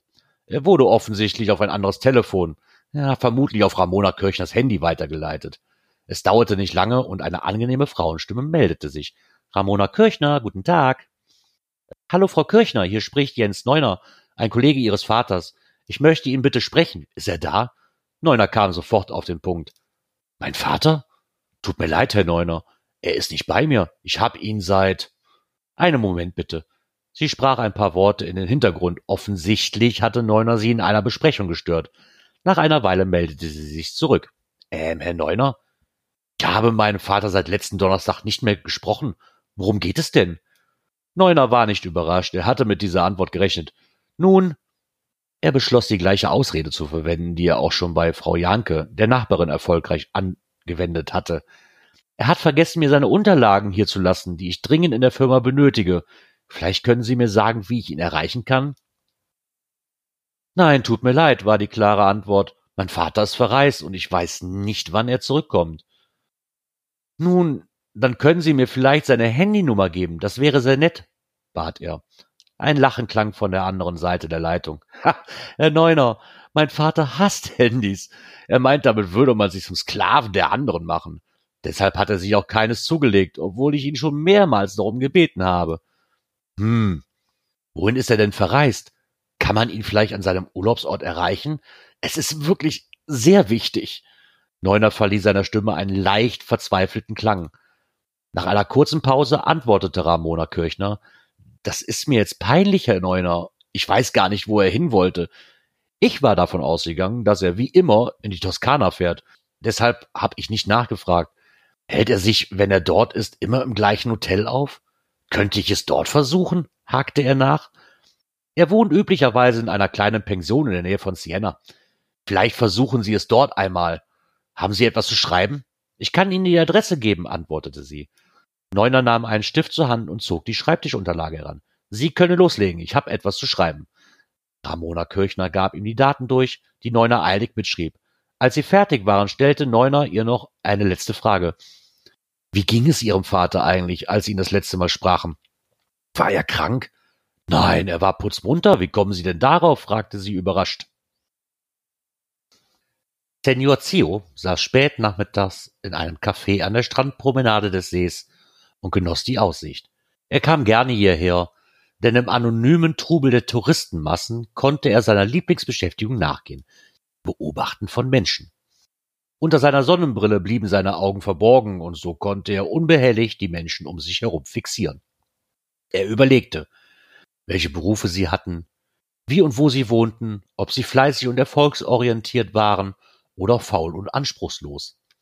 Manchmal konnte er Gespräche belauschen, durch die er Rückschlüsse auf den Charakter der Personen ziehen konnte. Da war der Politisierer, der die Welt verbessern wollte. Er schimpfte über die Regierung und die zu hohen Steuern und jammerte, dass die Politiker hohe Renten erhielten, während er bis ins hohe Alter schuften musste. Dann gab es die ewig Unzufriedenen, die über hohe Mieten und Gasrechnungen schimpften und darüber klagten, dass ihre Kinder nur noch Markenwaren tragen wollten und gar nicht wüssten, wie gut sie es hätten. Dann gab es noch diejenigen, die die Mentalität der Deutschen beanstandeten, sich stundenlang über die Geiz ist geil Gesellschaft aufregten und meinten, man müsse ins Ausland auswandern, wo alles viel besser sei. Diese Menschen, so hatte Senior Zio beobachtet, bestellten in den Restaurants Eis, Schnitzel und Pommes und ärgerten sich, dass sie dafür Coperto bezahlen mussten. Senior Zio sah dem Kellner nach, der geschickt um die Tische herumeilte, in einer Hand das Tablett hielt und mit der anderen die Stühle zurechtrückte und leere Tassen und Gläser einsammelte. Er machte ihm ein Zeichen, dass er eine weitere Flasche Wein wünschte und lehnte sich entspannt zurück. Er beobachtete, wie sich ein Boot der Anlegestelle näherte. Es dauerte eine Weile, bis der Bootseigentümer sein Gefährt sicher festgemacht hatte. Dann half er den beiden Damen, die ihn begleitet hatten, kurze Sommerkleider trugen, ans Ufer. Er selbst streifte die Badeschuhe ab, zog elegante Slippe an und streifte lange Hosen über die kurzen Shorts. Dann legte er einen ockerfarbigen Wollpullover über die Schultern. So stieg der Hobbykapitän von Bord. Senior Zio schaute belustigt zu, wie das Grüppchen an der Promenade entlang lief. Während die Damen sich schon längst auf den geselligen Abend freuten, sah ihr Begleiter immer wieder zum Boot zurück um sich zu vergewissern, dass auch alles in Ordnung war. Plötzlich zog jemand den Stuhl neben Senior Zio zurück und nahm darauf Platz. Sofort stieg ihm der herbe Geruch von Tabak und Eau de Toilette in die Nase. Er wendete sich dem Mann zu. Gute Nachrichten, Senior Zio. Sein Gegenüber kam ohne einen Gruß sofort zur Sache. Unser Geschäftspartner hat den Haken geschluckt. Der Deal läuft. Senior Zio rümpfte ein wenig die Nase. Diese Umgangssprache gefiel ihm gar nicht. Es gab der ganzen Angelegenheit einen zwielichtigen Charakter. Aber war es das nicht auch? Zwielichtig? Halbseiden? Verrufen? Er schaute wieder aufs Wasser und gab keine Antwort. Man sah ihm an, dass er sich in seiner Haut nicht wohlfühlte. Was wollen Sie? Es läuft alles perfekt. Der Hinweis auf den zweiten Interessenten hat funktioniert, setzte er nach. Der Mann, mit dem Senior Zio gestern Abend telefoniert hatte, war von kleiner Statur hatte schwarze Haare und einen südländischen Teng. Seine italienische Herkunft konnte er nicht verleugnen. Am rechten Handgelenk trug er eine silberne, grobgliedrige Kette, an der linken Hand einen Siegelring. Er spielte nervös mit einem Handy, auf dessen Display eine Endlosschleife von, von Visuals lief. Der Ober brachte die bestellte Flasche Wein und Seniazio hatte Zeit, den Mann neben sich zu betrachten, wie er auch immer die Menschen im Café beobachtete. Ein kleiner, schmieriger Wicht, dachte er und musste unwillkürlich lächeln.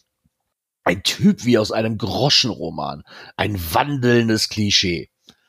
Der Mann deutete Senior Zio lächelnd falsch und klopfte ihm vertraulich auf die Schultern. Na also, Sie werden schon sehen. Am Ende der Woche habe ich ein Treffen mit unserem Partner organisiert. Er wird den Restbetrag, der abgemacht war, dabei haben, in Bar. Danach warten wir in aller Ruhe die Reaktionen aus Deutschland ab und mit etwas Glück kassieren wir doppelt. Er grinste, selbstsicher. Senior Zio hatte das Gefühl, sich gleich übergeben zu müssen. Plötzlich wurde ihm das Café, der beschauliche Ort am See, ja, diese ganze verrückte Welt, zu eng. Er stand ruckartig auf und stieß dabei beinahe den Stuhl um. Er zog einen Geldschein aus der Tasche und warf ihn auf den Tisch. Dann drehte er sich wortlos um und ging davon.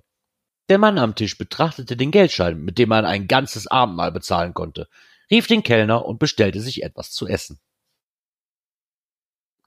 Neuner rief an diesem Tag in der toskanischen Pension an, wo man ihm mitteilte, dass Andreas Kirchner schon seit einigen Monaten nicht mehr dort genächtigt hätte. Leider könne man ihm nicht weiterhelfen. Dann versuchte er nochmals Felix Kirchner zu erreichen, was leider nicht gelang. Gerne hätte er ihm ein paar Fragen gestellt. Inzwischen wusste er ja, dass Bogners Aussage, Andreas Kirchner sei erkrankt und würde von seinem Sohn gepflegt werden, nicht stimmte. Aber warum behauptete Bogner das? Warum hatte Bogner Kirchners Sohn ins Spiel gebracht?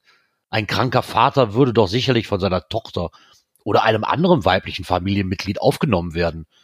Wieso sollte ausgerechnet Felix seinen Vater pflegen? Wusste Bogner, dass Felix nicht zu erreichen war? Und warum log sein Chef? Oder hatte Kircher die Geschäftsleitung belogen und behauptet, er wäre krank und würde ein paar Tage nicht kommen? Diese Fragen beschäftigten ihn, während er einen Messeaufbau erstellte und versuchte, diesen nebenbei zu dokumentieren. Er konnte sich kaum auf seine Arbeit konzentrieren. Ungeduldig blickte er immer wieder auf die Uhr. Der Stundenzeiger schien sich kaum zu bewegen. Nur langsam näherte er sich der dritten Nachmittagsstunde. Sein Blick schweifte von der großen Wanduhr zum Kalender hinüber. Dort waren die Urlaubszeiten sämtlicher Mitarbeiter der Abteilung eingetragen. Neuner trat an den Kalender und fuhr mit dem Finger die Zeile entlang, in der Kirchners Urlaub eingezeichnet war. Im Moment, so stellte er fest, war kein Urlaub geplant gewesen. Doch so etwas konnte man auch kurzfristig bewilligen lassen. Dann müsste jedoch die Personalabteilung Bescheid wissen. Er griff zum Telefon und rief dort an. Die Dame am Telefon gab ihm nur ungern Auskunft und er musste all seinen Charme einsetzen, um eine Antwort zu erhalten. Die Worte trafen ihn jedoch wie ein Schlag. Er musste sich setzen und zog einen Stuhl heran, auf dem er sich bestürzt fallen ließ. Was haben Sie gesagt? Neuner konnte es nicht fassen. Würden Sie. Sein Mund wurde trocken. Würden Sie das bitte wiederholen? Kopfschüttelnd hörte er sich die Bestätigung an.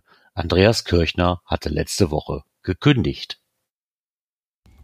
Kirchner hatte gekündigt. Kurz vor seiner offiziellen Altersteilzeit hatte er seinen gut bezahlten Arbeitsplatz aufgegeben und war, Neuner lief es kalt den Rücken herunter, und war verschwunden. Dieser verdammte Mistkerl hat sich aus dem Staub gemacht. Neuner sprang von seinem Stuhl auf und lief zu seinem Arbeitsplatz hinüber, wo er nach seiner Jacke und dem Autoschlüssel griff. Auf dem Weg zum Büroausgang rief er einem Kollegen zu, er müsse schnell nach Haus, er hätte was Wichtiges vergessen. Dann hastete er die Treppe hinunter, überquerte das Betriebsgelände und lief durch das Drehkreuz. Er achtete nicht darauf, dass ausgerechnet jetzt der Alarm bei ihm ausgelöst wurde. Er ignorierte die Zurufe des Pförtners und bog hinter dem Maschendrahtzaun ab, um in Richtung Parkplatz zu laufen. Er rannte fast zu seinem Auto, schloss es hektisch auf, stieg ein und fuhr, ohne sich angeschnallt zu haben, davon.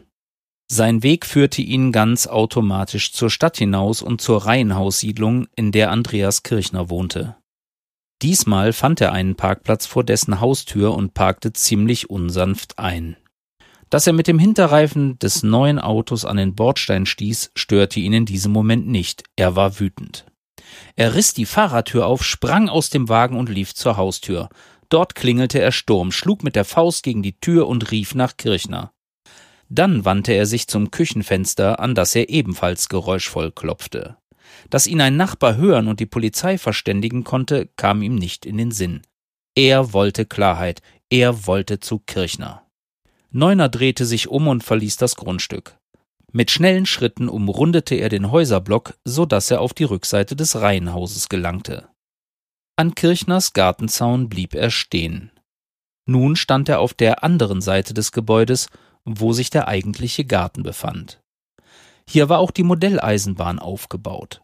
Neuner kletterte über den Zaun, sprang über die kleinen Schienen und trat auf die Terrasse. Die Terrassentür war nur angelehnt. Für Neuner der Beweis, dass Kirchner wieder heimgekehrt war. Ohne sich weiter Gedanken darüber zu machen, betrat er das Haus. Kirchner! In seiner Stimme lag blanke Wut. Verdammt, Andreas, wo bist du? Er schaute in jeden Raum, lief zur Treppe, die in die oberen Räume führte, und stürmte in den ersten Stock. Kirchner, du Mistkerl, wo bist du? Seine Stimme überschlug sich fast, als er nochmals nach seinem Kollegen rief. Auch im oberen Stockwerk war nichts von ihm zu entdecken.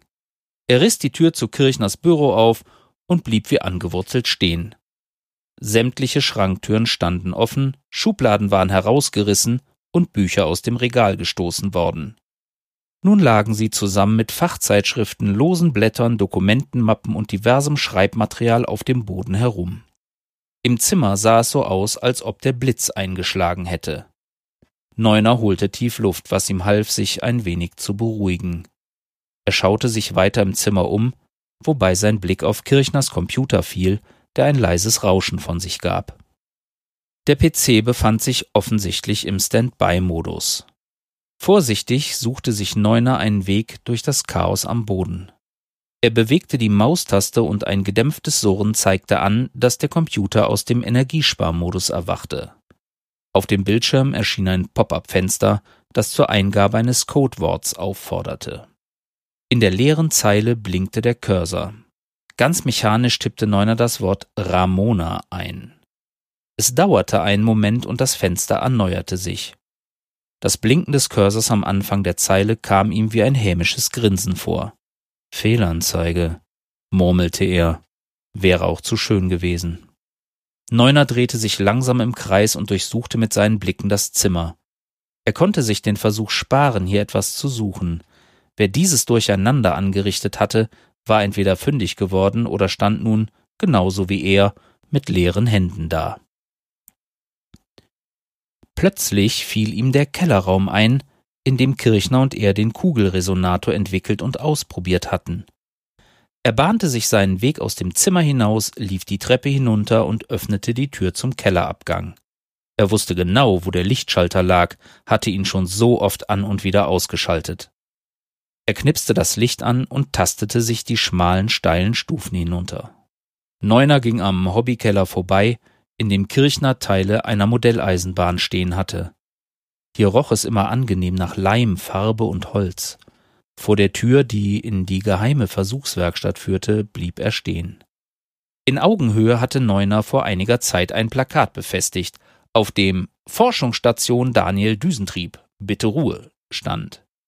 Vorsichtig öffnete er die Tür, schaltete das Licht ein und erwartete das gleiche Chaos, das er schon in Kirchners Büro gesehen hatte. Erstaunt blieb er im Türrahmen stehen. Es dauerte eine Weile, bis er realisierte, was er sah. Der Raum war völlig leer.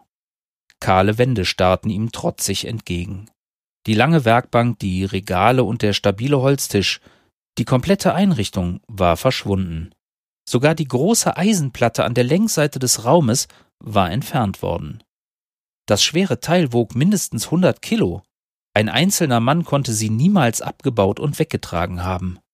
In seinem Kopf rauschte das Blut und ihm wurde es kurzzeitig schwarz vor Augen. Er hielt sich am Türrahmen fest und versuchte seine Gedanken zu ordnen. Wo war Kirchner? Wer hatte das Chaos in Kirchners Büro verursacht? Wer hatte die Werkstatt ausgeräumt?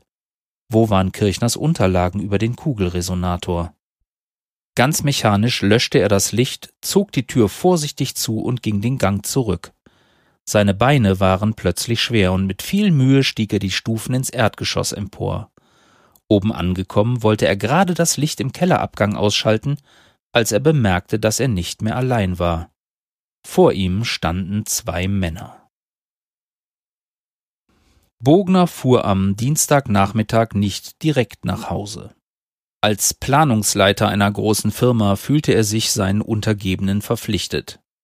Seine Verantwortung ihnen gegenüber war nicht auf die reguläre Arbeitszeit beschränkt, sondern zog sich auch über den Feierabend hinaus ins Privatleben der Angestellten. Ihm waren ein paar Dinge aufgefallen, die ihm Sorgen bereiteten. Nachdem er die Angelegenheit eine Weile beobachtet hatte, beschloss er, die Polizei einzuschalten. Er fand, es wurde Zeit, dass sich die Behörden darum kümmerten. Nun war er auf dem Weg in die Stadt. In Zentrumsnähe war die große Polizeidienststelle untergebracht, ein weißer Kasten mit großen Fenstern, deren Rahmen nachträglich mit etwas grüner Farbe aufgepeppt worden waren. Das Gebäude erinnerte mehr an ein altes Schulgebäude aus den 70er Jahren als an eine moderne Polizeidienststelle. Aber der Staat musste sparen. Das wurde immer wieder betont, also wieso nicht auch hier? Er parkte seinen Wagen auf dem kleinen Parkplatz vor dem Haus und vergewisserte sich, dass es erlaubt war, hier stehen zu bleiben. Das würde ihm gerade noch fehlen, dass er genau vor dem Polizeigebäude einen Strafzettel fürs falsche Parken bekommen würde.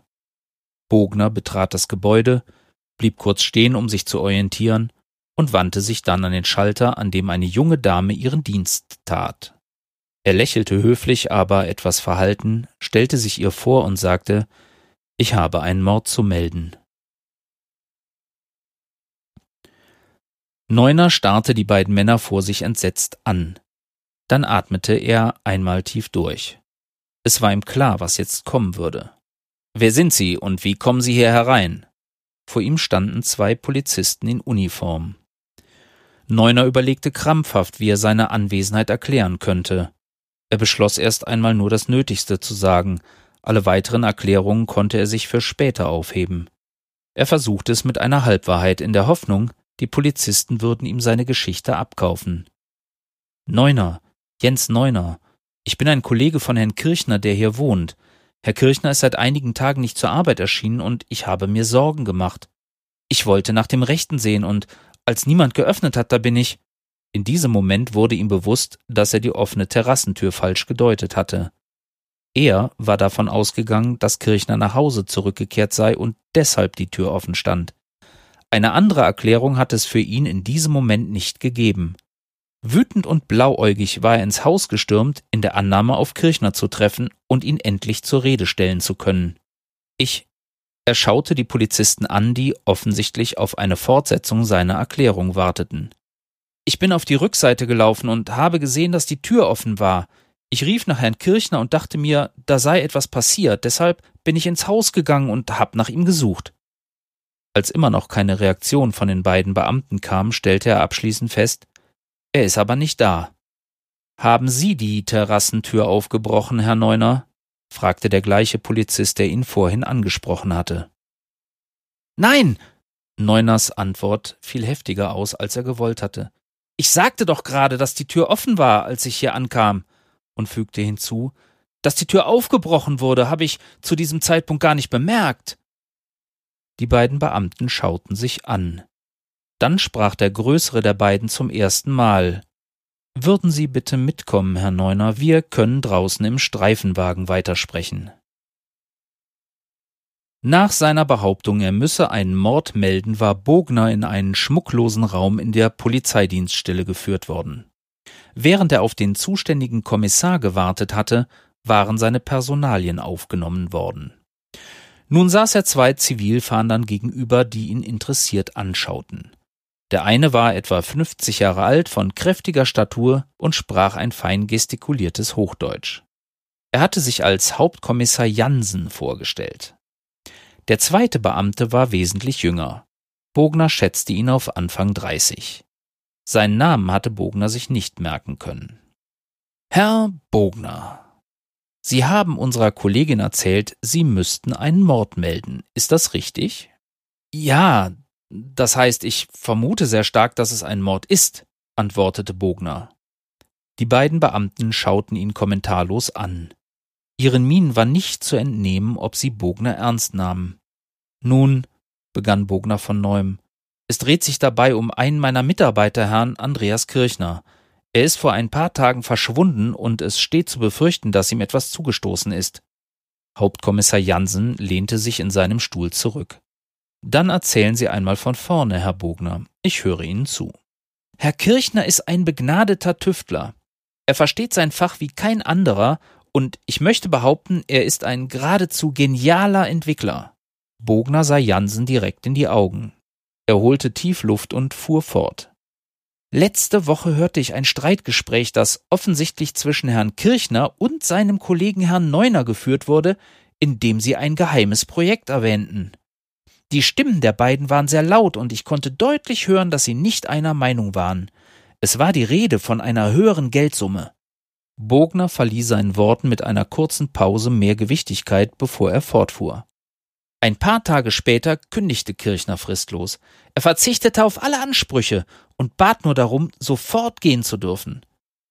Da die Firma viel von ihm hielt und hoffte, er würde es sich noch einmal anders überlegen, wurde der Arbeitsvertrag sofort aufgelöst. Die Geschäftsleitung wollte, Bogner setzte sich auf seinem Stuhl zurecht, die ganze Angelegenheit deshalb auch nicht an die große Glocke hängen. Sie verstehen. Er suchte in Jansens Gesicht nach Verständnis. Wir dachten, es würde sich um eine vorübergehende Laune handeln. Warum dachten Sie, es sei ihm nicht ernst mit der Kündigung? War Herr Kirchner ein wankelmütiger Mensch? fragte der Hauptkommissar. Nein, ganz und gar nicht. Aber ich hatte die Geschäftsleitung darüber informiert, dass Herr Kirchner sich mit einem Kollegen gestritten hätte, natürlich ohne einen weiteren Namen zu nennen, weshalb wir davon ausgingen, dass sich das schon wieder einrenken würde.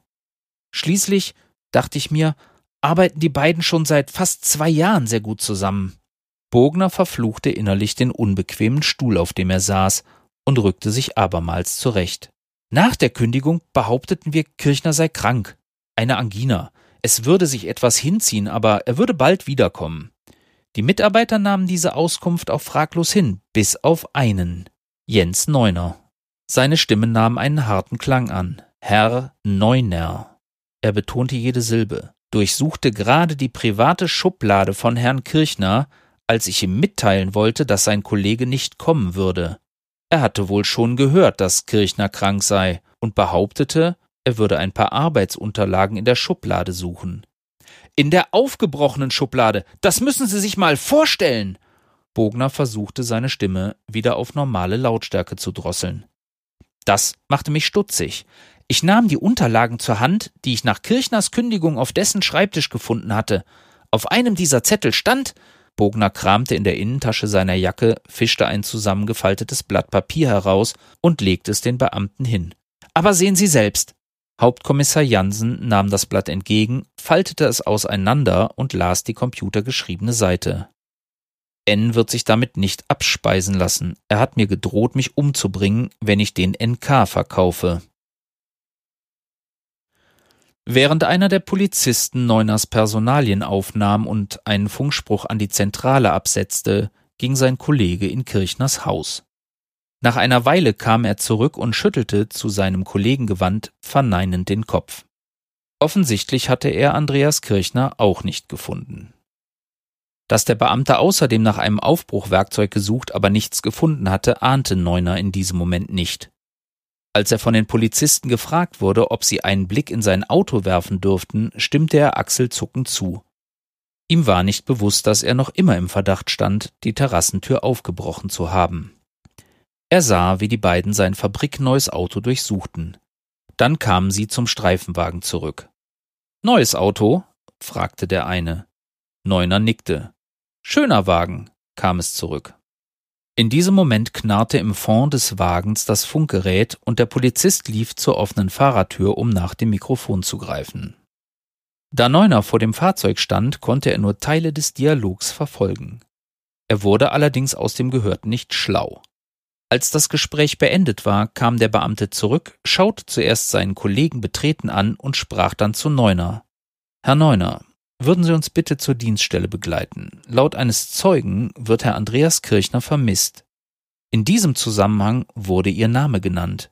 Die Kollegen im Kommissariat benötigen Ihre Aussage. Neuner starrte den Polizisten fassungslos an. Kirchner vermisst? Ein Zeuge? Sein Name wurde erwähnt? Herr Neuner, der Polizist berührte ihn vorsichtig am Arm. Herr Neuner, kommen Sie bitte mit.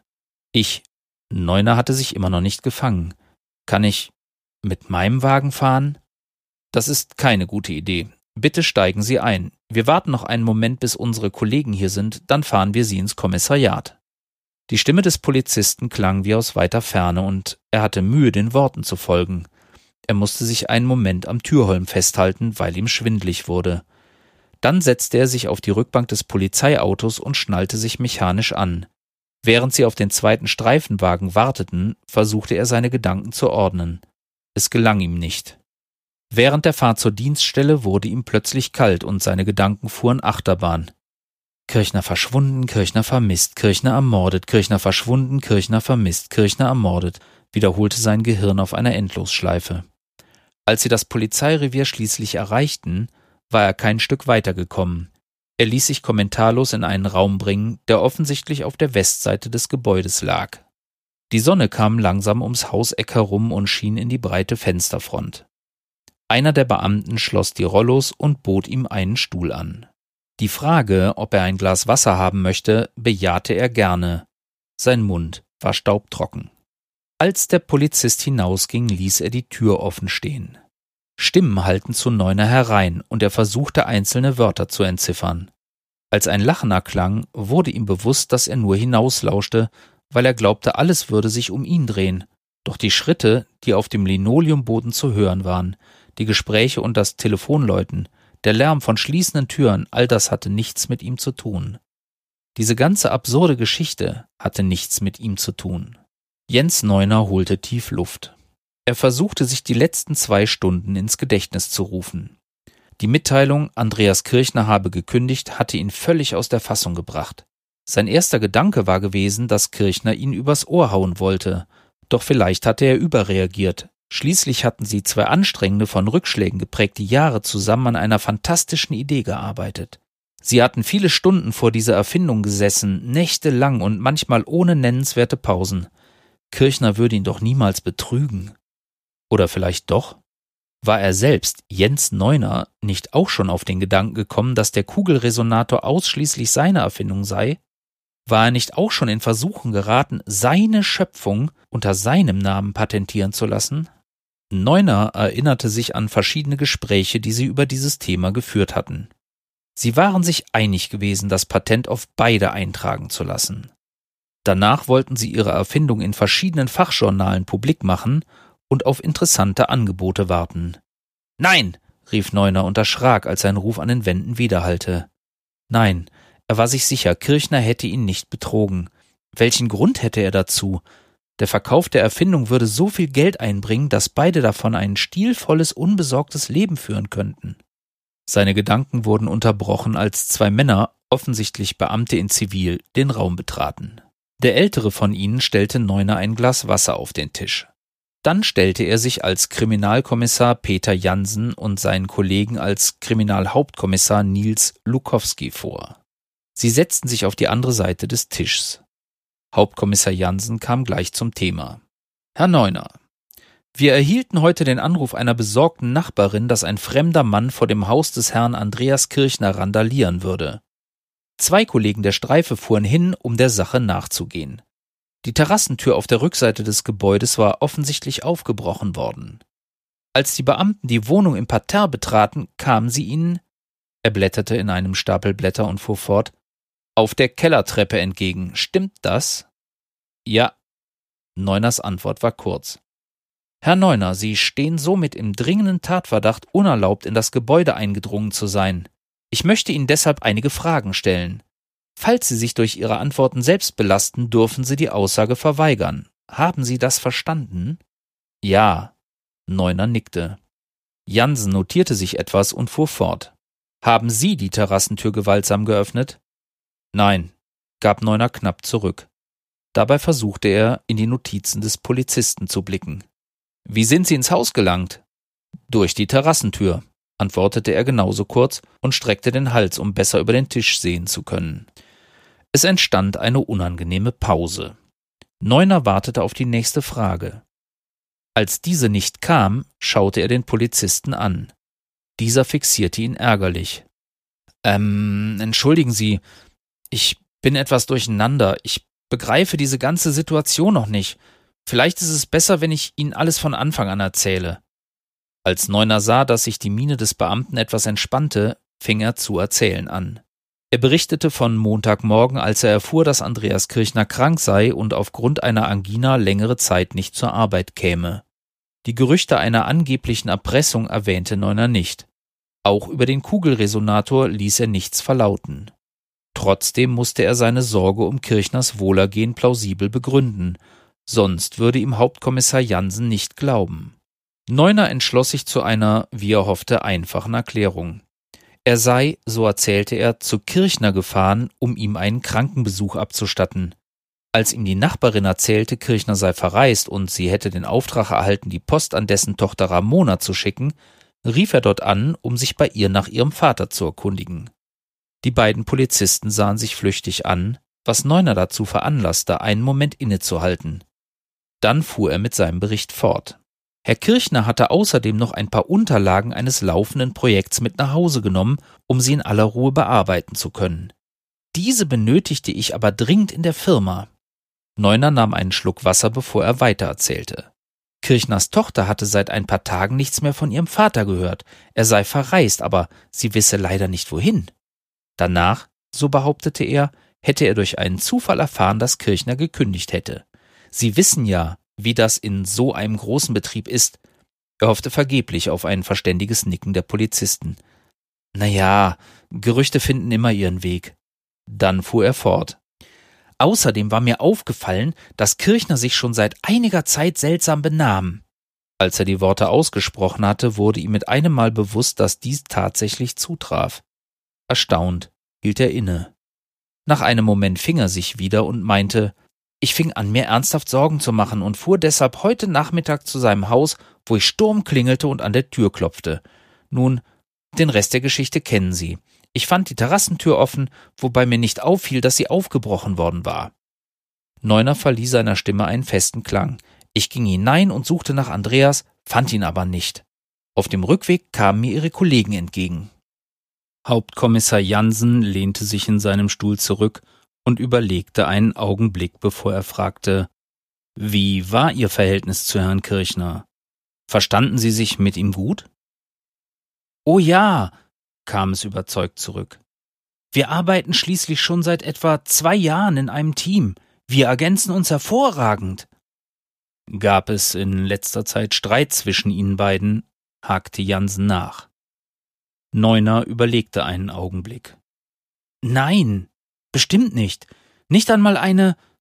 Er suchte nach den richtigen Worten. Hitzige Diskussion oder eine Meinungsverschiedenheit, die der Klärung bedurfte. Deshalb war ich auch so erstaunt, dass er mir nichts von seiner Kündigung erzählt hatte. Herr Neuner, zwei Dinge möchte ich noch wissen. Jansen sah Neuner direkt in die Augen. Was haben Sie in Herrn Kirchners Schublade gesucht? Und wer oder was ist NK?